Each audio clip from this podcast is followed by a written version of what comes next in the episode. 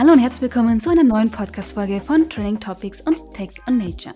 Das neue Jahr hat mit einem Knall begonnen, das nicht nur wortwörtlich für einige mit Raketen, sondern auch umweltpolitisch. Kurz vor Schluss gab die EU-Kommission den EU-Mitgliedstaaten noch ihre Entscheidung zur Klassifizierung von Atomkraft und Erdgas in der Taxonomie bekannt.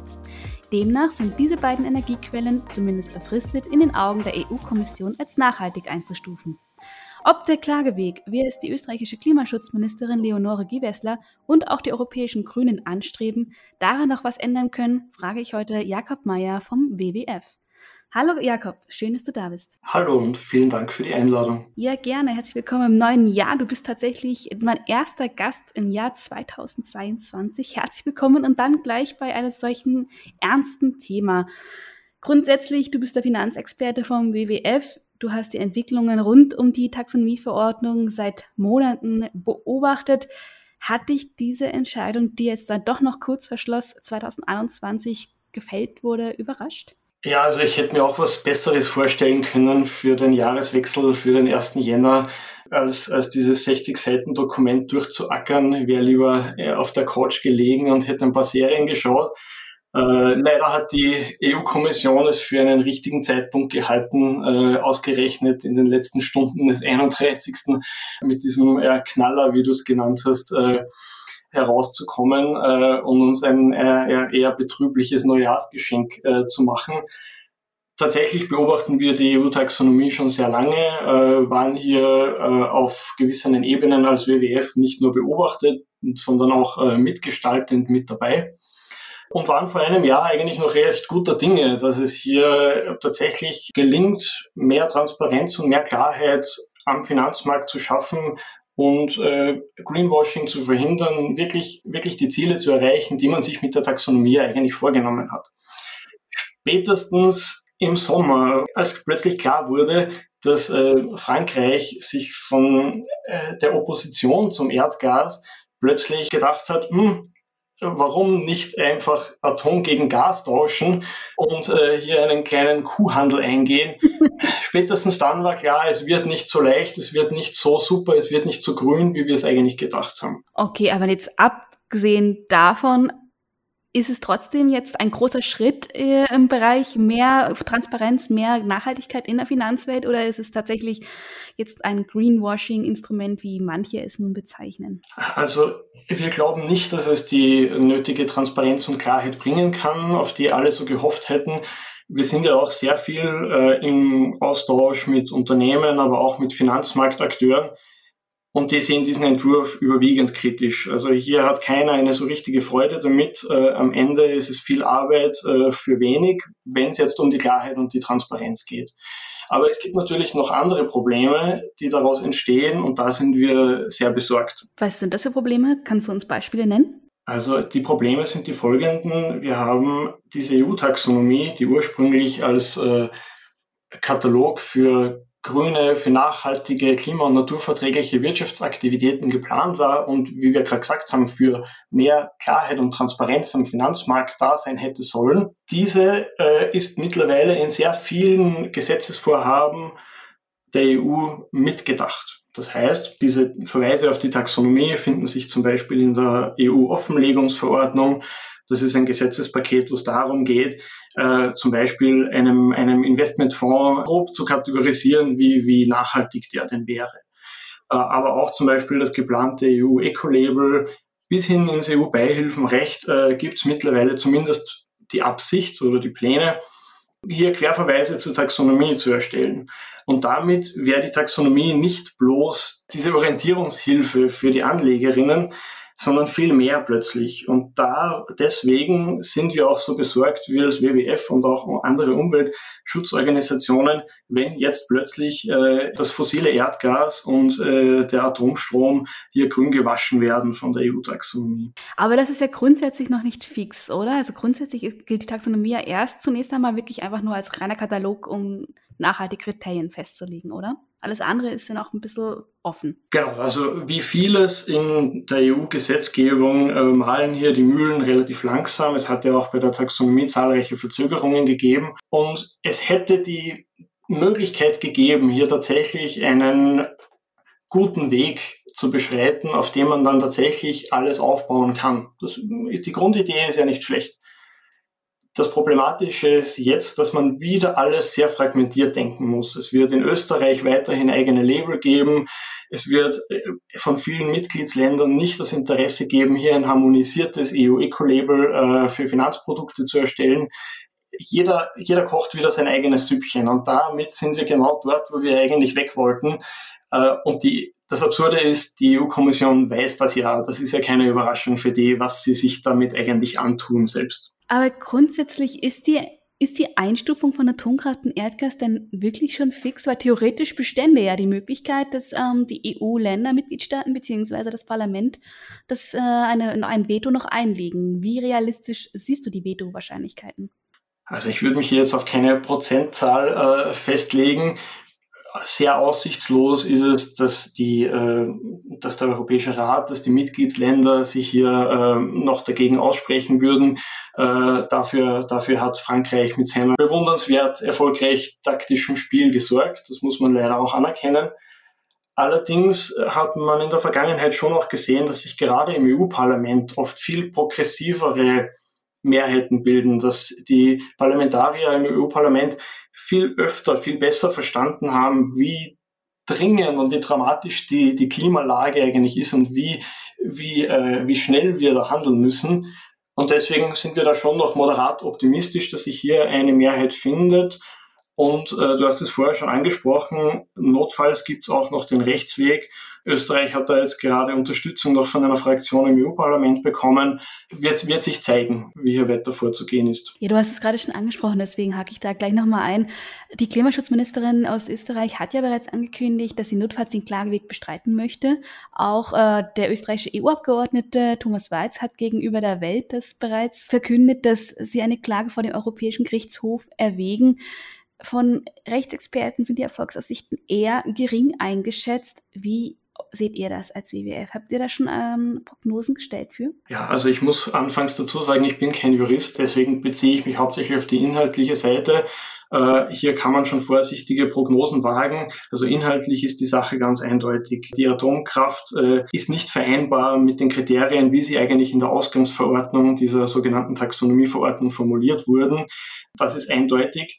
Ähm, außerdem wurde ja zum Beispiel auch formuliert, dass äh, ein, eine Technologie, wie die Atomkraft eine ist, äh, nicht gegen andere Umweltziele äh, äh, verstoßen darf. Was, soll, was soll das bedeuten? In der EU-Taxonomie sind sechs Umweltziele definiert. Eines davon ist der Klimaschutz, aber es gibt auch noch viele andere, wie zum Beispiel der Schutz der Meere und der Wasserressourcen oder der Schutz der Artenvielfalt oder der, der, die Verhinderung von Verschmutzung der Luft und der Böden. Und hier hat es noch niemand ernsthaft versucht oder hm, vollbracht, irgendeinen ernsthaften wissenschaftlichen Nachweis zu erbringen, warum jetzt ausgerechnet die Atomkraft hier äh, nicht schädlich sein sollte für Meeresressourcen, gerade jetzt, wo wir zum Beispiel wieder darüber sprechen, dass in Fukushima unglaublich hohe, äh, hohe Mengen an äh, verstrahltem, radioaktiv verstrahltem Wasser in die Meere geleitet werden. Also dieser, dieser Nachweis ist unserer Ansicht nach nicht erbracht. Und dementsprechend sehen wir ja auch, äh, genauso wie übrigens auch das Gutachten, das damals im Auftrag des äh, Klimaschutzministeriums des Österreichischen erstellt wurde, durchwegs Anknüpfungspunkte, um den Rechtsweg zu beschreiten. Aber abschließend, äh, ich bin kein Jurist und es bleibt jetzt erst einmal die finale Fassung des Rechtstextes abzuwarten und dann kann man sich gegebenenfalls eine, eine fundiertere Meinung bilden. Ja, grundsätzlich ist es ja so, dass jetzt äh, die EU-Kommission hat ja in dem aktuell vorliegenden Vorschlag jetzt nicht ähm, der Atomkraft und auch dem Erdgas direkt äh, durchgewunken, sondern hat an diese grüne Einstufung ja auch verschiedene Auflagen geknüpft. Unter anderem müssen die Atomkraftwerke den neuesten Sicherheitsstandards entsprechen und es gibt Grenzen auch dafür, wie viel Treibhausgase die Erdgaskraftwerke verursachen dürfen.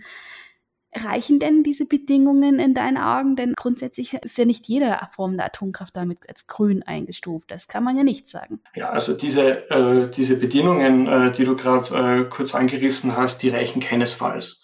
Also man muss da jetzt vielleicht ganz kurz einmal einordnen, äh, was ist eigentlich das Problem an der Atomkraft? Also Atomkraft hat mehrere, mehrere schwerwiegende Probleme, die für sich genommen ja eigentlich schon Ausschlussgründe wären. Da haben wir zum einen diese ungelöste Endlagerfrage. Also wir produzieren mit der Atomkraft einfach Atommüll. Das haben wir nicht überwunden, auch wenn manche technologisch davon träumen. Und diesen Atommüll gibt es und den müssen wir über Hunderttausende von Jahren sicher aufbewahren, sicher vor geologischen Einflüssen, aber auch, dass irgendwelche Nachfolgegenerationen plötzlich darüber stolpern und das für Hunderttausende von Jahren. Und wenn man jetzt bedenkt, wie jung unsere Zivilisation ist, wie kurz es uns eigentlich erst gibt und allein die Vorstellung für Hunderttausende von Jahren für eine sichere Verwahrung zu sorgen, das ist eigentlich absurd und das kann nicht gelingen. Das ist eigentlich ausgeschlossen. Und wenn wir aber dann wieder zum Finanziellen zurückgehen, dann äh, haben wir, wenn man mit Branchenexperten diskutiert oder wenn man die Realität beobachtet und die in den jüngsten Jahrzehnten fertiggestellten Kraftwerksprojekte äh, in die Analyse mit einbezieht, dann sieht man, es gibt die Grundregel beim Kraftwerksbau, doppelt so teuer, doppelt so lange Bauzeit, mindestens. Ja, oft, oft ist es noch viel, viel mehr Geld, das da verbraten wird und oft dauert es noch viel, viel länger als, als äh, die doppelte geplante Bauzeit bis tatsächlich ein Atomkraftwerk ans Netz geht. Das heißt, wir haben jetzt, wenn wir jetzt beginnen, AKWs zu planen, dann gehen die realistischerweise frühestens 2040 ans Netz. Wir haben aber nur mehr für sieben Jahre CO2-Budget. Das heißt, wir bauen jetzt an Atomkraftwerken, die uns für 20 Jahre noch kein Gramm CO2 einsparen helfen. Das heißt, wir binden aber wir in dieser Bauzeit binden wir auch noch gigantische Summen, öffentliche und private Mittel, die uns noch kein Gramm CO2 einsparen helfen. Und gleichzeitig müssten, bräuchten wir aber diese, dieses Geld ganz, ganz dringend für den Ausbau von Windkraft, von Photovoltaik, von Geothermie, weil das wären Technologien, mit denen wir schon sehr, sehr früh, sehr, sehr bald Einsparungen erzielen könnten und die uns tatsächlich noch helfen könnten, das 1,5 Grad Ziel einzuhalten. Die Atomkraft kann uns dabei jedenfalls nicht helfen. Und wenn man sich das genau durchdenkt, dann merkt man schnell, dass die Atomkraft vom vermeintlichen Klimahelden eigentlich zum Klimakiller wird. Und wenn wir da beim Stichwort bleiben, Klimakiller, das Erdgas ist halt genauso problematisch oder eigentlich noch problematischer. Erdgas darf man nicht vergessen, es ist ein fossiler Brennstoff. Bei der Verbrennung von Erdgas entstehen große Mengen CO2 und schon bei der Förderung und beim Transport ist es einfach so, dass auch zusätzlich noch das viel, viel klimaschädlichere Methan entweicht. Das heißt, wir blasen diese klimaschädlichen Gase in die Atmosphäre und wissen auch noch nicht, wie wir da überhaupt wieder rauskommen sollen. Also selbst die EU-Kommission hat in ihrer eigenen Folgenabschätzung für ihre Klimaziele ja festgestellt, dass wir bis 2030 unseren Gasverbrauch signifikant reduzieren müssen. Aber grundsätzlich äh, ist ja auch bei Erdgas insbesondere das zeitlich ähm, doch sehr befristet festgelegt worden für die EU-Taxonomie, also bis 2030 im Endeffekt und danach mit einer sehr geringen Obergrenze an, äh, an der Menge, wie viel Treibhausgase verursacht werden dürfen. Somit ist das ja von vornherein auch diese grüne Einschätzung auch nur sehr befristet gegeben, oder? Nur halt für diesen Übergangstechnologie, wie Sie es ja selber bezeichnen. Brauchen wir das nicht? Ja, also äh, das, äh, das äh, wird am Papier nett formuliert, in der Realität wird es aber anders aussehen. Also die, das Erdgas, Erdgas, Erdgaskraftwerke, die jetzt gebaut werden, die haben eine Bauzeit von minimal zwei Jahren und dann sind sie, sind sie eine Zeit lang am Netz. Und wenn wir jetzt davon ausgehen, dass diese Gaskraftwerke dann 2030 oder 2035 tatsächlich alle wieder außer Betrieb genommen werden, das ist illusorisch. Das wird einfach nicht passieren. Das ist real, realpolitisch niemals umsetzbar. Die, die wahrscheinlichste Variante ist noch, dass wenn diese Gaskraftwerke tatsächlich abgeschaltet werden, dass dann der Steuerzahler, die Steuerzahlerin einspringt und über Public Bailout, so wie es ja in Deutschland beim Atomausstieg auch der Fall war, äh, die Betreiber plötzlich entschädigt werden. Das wollen wir ja auch nicht. Wir brauchen dieses Geld einfach anderswo. Wir brauchen das Geld jetzt für den erneuerbaren Ausbau. Da auch noch gleich eine Frage dazu. Und zwar sollen die neuen Erdgaskraftwerke ja auch so gebaut werden, dass entsprechend sie dann mit grünem Wasserstoff betrieben werden können, was ja so ein bisschen als Champagner der Energieträger teilweise bezeichnet wird und als große, große Zukunftshoffnungen mit sich trägt. Ist es denn nicht schon ein bisschen Win-Win, wenn die jetzt gebaut werden, aber noch mit Erdgas betrieben werden, aber dann fließend in grünen Wasserstoff übergehen und somit dort auch erneuerbare was Energiequellen dann genutzt werden? Nein, also da diese Nutzung von diesen ominösen, klimafitten, zukünftigen Gasen äh, für die Stromgewinnung, äh, das sind reine Fantasien. Das hat, äh, das, das hält nicht, wenn man ernsthaft drüber nachdenkt. Äh, wir werden sehr wohl äh, grünen Wasserstoff brauchen, also Wasserstoff, der zum Beispiel aus Windkraft äh, generiert wird, aber den werden wir ganz ganz dringend brauchen für Bereiche, wo wir einfach keinen Ersatz, keine Ersatztechnologien haben noch. Das heißt, dass wir zum Beispiel ja, zum Beispiel im Luftverkehr oder im Schiffsverkehr wird es einfach extrem schwierig, dieses Schweröl, das da jetzt verwendet wird, zu ersetzen. Und dort brauchen wir den grünen Wasserstoff unbedingt.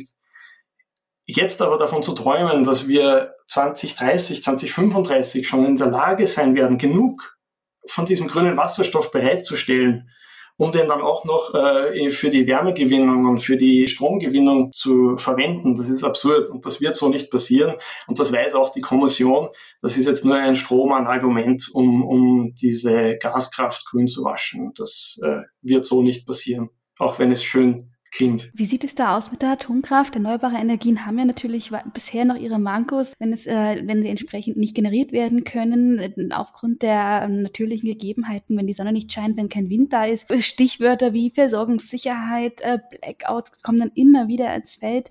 Da haben dann entsprechend die Befürworter der Atomkraft, bringen da mal wieder ein, da, dass dieser als sichere Energiequelle dann äh, ins Feld zu bringen, die ja dann auch klimaneutral ist in der Energiegewinnung ist damit somit gerade bei großen Ländern wie Frankreich, die noch extrem abhängig sind von der Atomkraft, gibt es dann überhaupt andere, gibt es überhaupt Auswege aus der Atomkraft so schnell, trotz, um trotzdem die Klimaziele einhalten zu können? Ja, also Auswege gibt es aus jeder Technologie, natürlich in jedem Land unterschiedlich, unterschiedlich schnell und es ist unter, unterschiedliche Technologien, die zum Einsatz kommen. Das steht völlig außer Frage. Aber es ist klar, weder die Atomkraft noch das Erdgas sind zukunftsfähige Technologien wir müssen aus beiden raus und man darf ja auch nicht vergessen, es geht hier nicht nur um Technologie, ja oder nein, sondern es geht auch darum, zusätzlich dieser Technologie noch ein grünes Mäntelchen anzuziehen, quasi zu sagen, Atomkraft ist eine klima- und naturverträgliche Technologie. Das Verbrennen von klimaschädlichem Erdgas ist eine klima- und naturverträgliche Technologie. Wenn man diesen Satz nur ausspricht, dann klingt das doch absurd. Ja?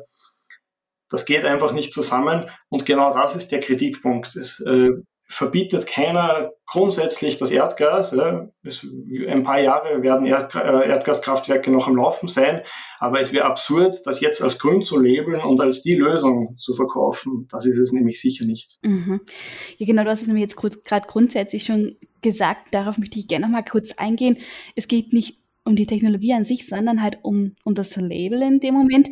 Also was bedeutet das denn ähm, jetzt in der Praxis, wenn Atomkraft und Erdgas, äh, Energie aus Erdgas als grüne Investition eingestuft werden? Also was bedeutet das in der Praxis? Wie äußert sich denn diese Einstufung? Ja, also wir befürchten zum einen, wie zuvor schon kurz angeschnitten, dass einfach diese Klarheit und Transparenz nicht gebracht wird, dass sich äh, Anlegerinnen äh, sehr genau überlegen, ob sie zum Beispiel in einen Fonds investieren für ihre Pensionsvorsorge, der als grün, äh, vermeintlich grün gelabelt wird, wo sie aber erfahren, okay, da steckt jetzt Erdgas, da steckt Atomkraft drinnen. Gerade in Ländern wie Österreich und Deutschland kann das einfach realistischerweise nicht funktionieren. Also wenn man drüber nachdenkt und man geht jetzt raus und spricht mit Freunden, spricht mit der Familie, sagt, bah, ich habe da einen super Investmentfonds gefunden und der ist so super grün laut EU. Aber es ist halt Atomkraft auch drinnen, äh, dann bin ich gespannt auf die Diskussion. Das heißt, das schlägt sich dann auch durch auf die Finanzmarktteilnehmer, also auch die Kapitalanlagegesellschaften, die diese Fonds auf den Markt bringen. Und natürlich äh, wird es in Frankreich andere, andere Finanzmarktteilnehmer geben, die anderer Meinung sind. Aber genau das sorgt dafür, dass der Markt irrsinnig fragmentiert bleibt, dass es nicht diese große Dynamik gibt, dass es nicht diese Klarheit für die Anleger gibt, dass es nicht diese Umleitung von den dringend benötigten Finanzmitteln zu den klima- und naturverträglichen Technologien gibt und den Umbau der Wirtschaft zu mehr Klima- und Naturverträglichkeit, den würden wir aber unbedingt brauchen, weil wenn wir das nicht schaffen, dann schaffen wir nicht die Klimaziele von der EU, dann schaffen wir nicht die Klimaziele von Paris. Und dann haben wir ein echtes Problem, weil dann äh, stoßen wir Richtung, Richtung Kipppunkte im Klima vor die haben wir teilweise schon am Horizont und was wir halt jetzt machen, wir steigen noch mehr aufs Gas und halten mit noch höherer Geschwindigkeit auf diese Kipppunkte zu. Äh, Antarktis, Gletscher und Co. lassen grüßen. Wir steigen noch mehr aufs Gas. Ich schätze mal, das war ein Wortspiel, was du gar nicht so beabsichtigt hast, aber es ist an dieser Stelle gefallen. Ähm, du hast es gerade schon gesagt, Diskussionen vor allen Dingen in Österreich, äh, Deutschland würden da anders aussehen als in Frankreich. Und damit hast du zwei Länder schon genannt, die ja auch zusammen mit Luxemburg beispielsweise sich immer klar gegen die, Atom äh, die Einstufung der Atomkraft als nachhaltig positioniert haben. Andere Länder immer für die Einstufung der Atomkraft äh, als grün sich positioniert. Also wie stark ist denn eigentlich die Instanz dagegen? Es ist jetzt bis äh, 12. Januar läuft noch der Konsultationsprozess. Danach soll die offizielle Verkündung erfolgen. Wird da noch was passieren von dieser Instanz oder ist die am Ende nicht viel kleiner und somit wird es wahrscheinlich dann nichts weiter groß erfolgen? Wie gehst du davon aus? Also wir hätten uns natürlich von Deutschland mehr erhofft. Äh, Deutschland hat ja äh, gerade drei Atomkraftwerke vom Netz genommen mit dem Jahreswechsel, äh, ist eine deklarierte, deklariert atomfreie Nation, ist, eine, ist die wirtschaftsstärkste Nation in Europa. Ähm, man kann natürlich davon ausgehen, dass hier die, die Wahl in Deutschland, die, der Wahlkampf, dieses Machtvakuum, das äh, vielleicht in den Koalitionsverhandlungen da zutage getreten ist, hier diese diese Allianzenbildung noch ein bisschen im Weg gestanden ist. Tatsache ist aber, was lernen wir vielleicht aus dem Ganzen? Es braucht unbedingt in der Klimapolitik auch europäische und internationale Allianzen. Und hier hat Österreich ganz eindeutig noch auch Vollbedarf, auch wenn das in diesem konkreten Fall nicht so schlecht gelaufen ist, auch wenn das Ergebnis nicht, äh, nicht das äh, erwünschte sein wird, soweit wir das absehen können. Aber diese Allianzen sind dringend notwendig, äh, wirklich auch andere darauf einzuschwören, was wir hier tun müssen, dass wir hier gemeinsam mehr Klimaschutz, mehr Naturschutz auf den Weg bringen. Wir werden nicht dran vorbeikommen. Die Frage ist ja nur, in welcher Geschwindigkeit wir das machen.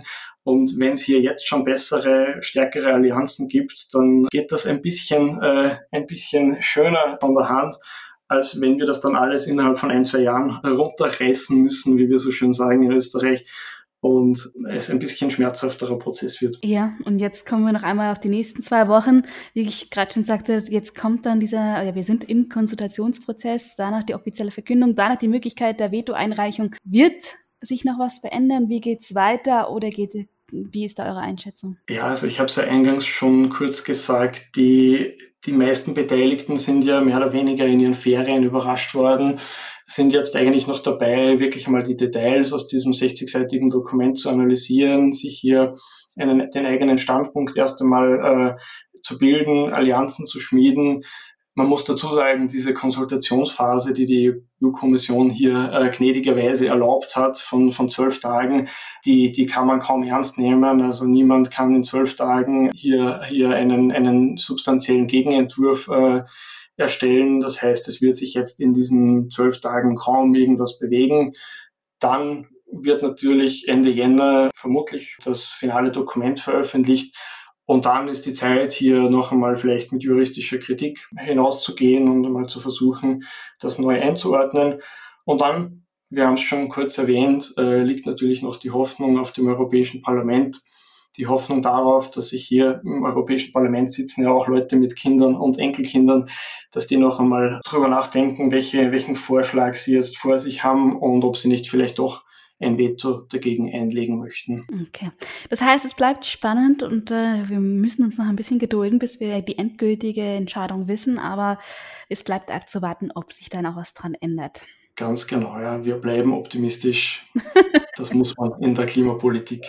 In der Klimapolitik und vor allen Dingen, wenn das Jahr so jung ist wie 2022, dann wollen wir auch gerne damit abschließen. Wir bleiben optimistisch. Wir werden es sehen. Lieber Jakob, schön, dass du da warst. Vielen Dank für die Einladung. Danke. Dann wünsche ich dir bis dahin erst nochmal ein schönes weiteres äh, 2022 und an euch da draußen vielen Dank fürs Zuhören und bis zum nächsten Mal. Ciao, ciao.